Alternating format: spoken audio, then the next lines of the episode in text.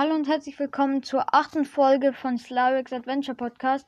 In dieser Folge geht es endlich mal um Magic the Gathering, nachdem es in den letzten sieben Folgen nur um Zelda Breath of the Wild gegangen ist, wird es jetzt über das coole Kartenspiel gehen. Ähm, in, ich werde euch ähm, in dieser Folge Tipps zum Deckbau geben. Also diese Tipps stammen von einer, also ähm, stammen von so einer Deckbaubox von Ixalan. Also Ixalan ist so eine Marke, glaube ich, und die habe ich eben zu Weihnachten bekommen. Da waren, in, also in der Box waren so verschiedene Karten drin, zufällige Karten und noch ein paar Booster und eben die, die, Deckan die Deckbauanleitung. Und ich fand, ich finde eigentlich die Tipps ganz, ganz gut und ganz interessant. Und ja, in der Folge werde ich euch die mal alle sagen. Zuerst mal zu den fünf Farben, die es in Magic the Gathering gibt. Also beim Deckbau musst du zuerst einmal entscheiden, welche Mana-Farben von Magic du in deinem Deck haben möchtest. Ähm, jede Farbe hat ihre eigenen Stärken, Schwächen und Charaktereigenschaften. Ähm, wenn du gerade erst angefangen hast, dann konzentriere dich am besten bei deinen ersten Decks auf deine zwei Lieblingsfarben und so kannst du eben entdecken, wie Karten diesen, äh, dieser Farben miteinander interagieren. Ähm, jetzt sage ich zu allen Farben ein paar, die, also die Eigenschaften, was sie also machen. Also zu Weiß, äh, da kannst du viele kleine Kreaturen beschwören, die Kreaturen deines Gegners im Kampf behindern, also die Kreaturen deines Gegners einfach behindern, also schwächen, ähm, deine Kreaturen im Kampf verbessern. Ähm, zu Blau, da kannst du die Lüfte mit fliegenden Kreaturen beherrschen, deinen Gegner mit überlegenem Wissen austricksen und die Zaubersprüche deiner Gegner neutralisieren. Ähm, bei Schwarz zerstör, äh, zerstörst du Kreaturen, ähm, zwingst du deinen Gegner Karten abzuwerfen und stiehlst dann äh, und stiehlst Lebenspunkte von deinem Gegner. Bei Rot schleuderst du Flammen auf Kreaturen und Spieler, mit, äh, stimmst du mit aggressiven Kreaturen voran und du stiehlst kurzzeitig gegnerische Kreaturen. Und bei noch bei Grün zertrampelst du deine Gegner mit großen Kreaturen, beschleunigst deine Mana-Produktion und zerstörst Artefakte und Verzauberungen. Also da kannst du schauen, was du am besten jetzt, also welche Farbe, ähm, welche Eigenschaften du da am besten, ähm, am besten findest, was für dich nützlich ist, was welche Taktik du gut findest. Ähm, jetzt noch kurz was, äh, also einfach hier steht einfach noch zu jeder Farbe was, also so eine Eigenschaft. Ähm, Weiß Schutz und Armeen, Blau Manipulation und Trickserei, Schwarz Tod und Macht, Rot Feuer und Emotionen und Grün Natur und Leben. Das ist nochmal so eine kurze Beschreibung der Farbe. Ähm, dann gehen wir direkt zu dem Deckbau-Tipps. Also das Beste an einem Sammelkartenspiel wie Magic the Gathering ist, dass es sich fortwährend verändert. Du entwickelst also Ideen für neue Decks, stellst sie zusammen und jede Partie Magic, die du spielst, ist anders. Aber die Grundprinzipien des Deckbaus bleiben jedoch äh, bleiben immer gleich. Und wenn du sie verinnerlicht hast, hast du den wichtigsten Schritt zum Deckbaumeister geschafft. Ähm, diese Anleitung jetzt zum Bau eines Decks ist, ist in sechs Schritten unterteilt. Schritt 1 ist sortiere deine, sortiere deine Karten. Ähm, als erstes solltest du eben Ordnung in deine Karten bringen. Ähm, äh, und und ähm, du legst als erstes mal die Standardländer beiseite, also die Ebenen, Inseln, Sümpfe, Gebirge und Wälder. Sortierst deine Karten nach Farben, also weiß, blau, schwarz, rot und grün. Und farblose Karten, dazu gehören auch die meisten Artefakte, erhalten ihren eigenen Haufen und hat eine Karte mehr als eine Farbe, leg, ähm, legst du sie am besten zwischen die anderen Stapel, damit du sie später schneller findest. Schritt 2 ist, finde deine wichtigsten Karten. Also da schaust du durch deine sortierten Karten durch, bis du etwas Außergewöhnliches findest, um das herum du, da, du ein Deck bauen willst. Ähm, vielleicht hast du ja einen riesigen Drachen oder einen Zauberspruch, der das Spiel verändert, oder eine Handvoll Kreaturen, die einfach gut zusammenpassen.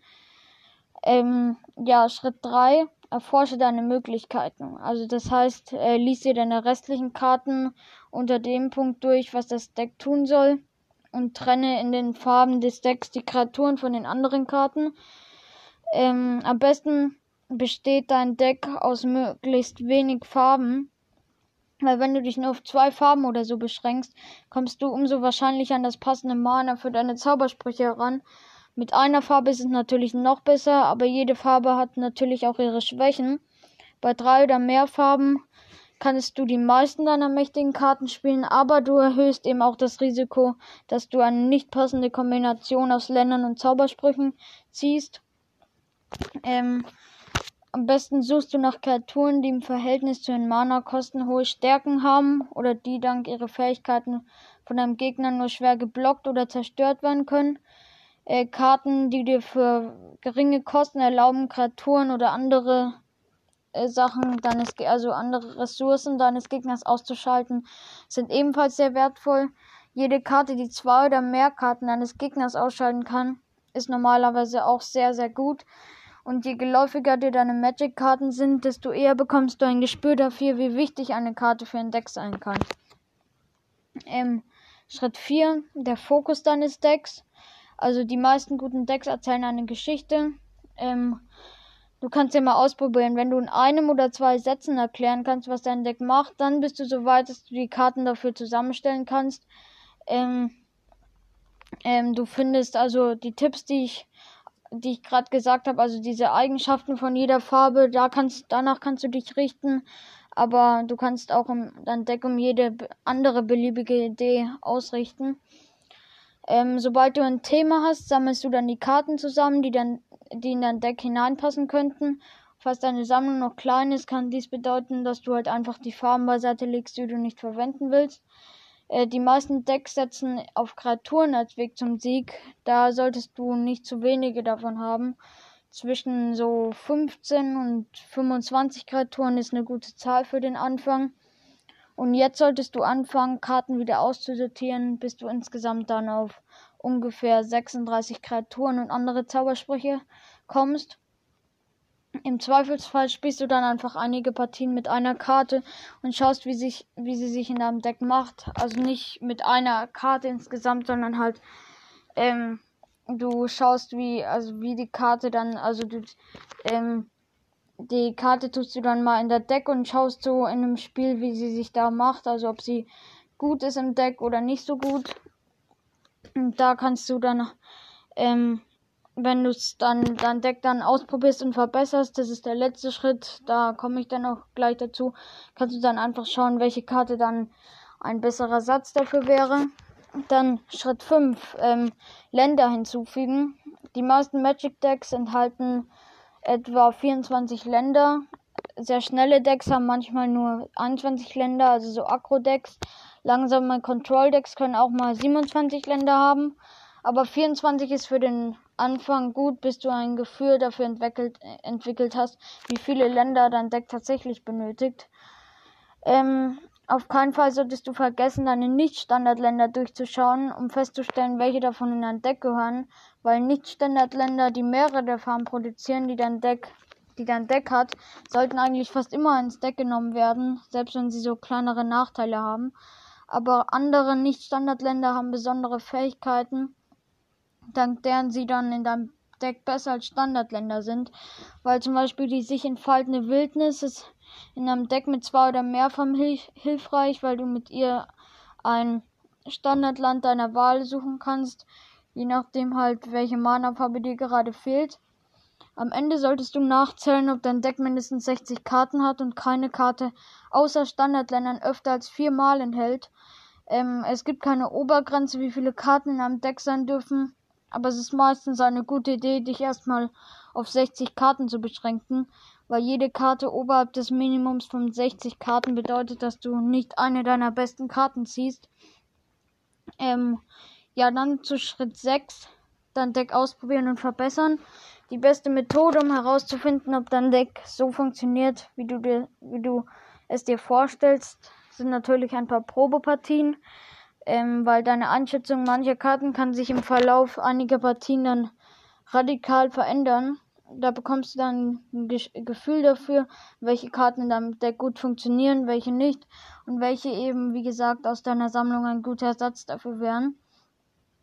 Ähm, dann noch ein kleiner Tipp, wenn du zufrieden bist mit deinen Deckbaukunsten, solltest du an der Magic Liga teilnehmen, die es dir ermöglicht, jederzeit ein paar lockere Partien Magic gegen Spieler aller Erfahrungsstufen zu spielen.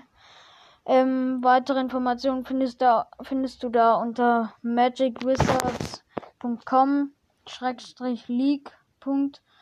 Also den Link kannte ich ja auch, also stelle ich vielleicht in die Beschreibung. Ähm, jetzt mit Corona und der Lage gerade ist es vielleicht nicht so praktisch. Also die Deckbaubox ist ja auch von 2017 oder so. Aber es ermöglicht es dir natürlich immer zu paar Partien zu spielen und so. Es gibt ja auch Magic Arena, da kannst also es ist alles digital. Da kannst du auch einfach mal ein paar Partien spielen. Es macht auch Spaß, weil du da ähm, trainierst du natürlich auch für, für Magic the Gathering. Also wie du besser werden kannst, mit welcher Taktik. Und ähm, ja, ich würde sagen, das war's mit der Folge. Ich hoffe, sie hat euch gefallen und ihr seid auch wieder in der nächsten Folge wieder mit dabei. Und ja, bis dann. Ciao.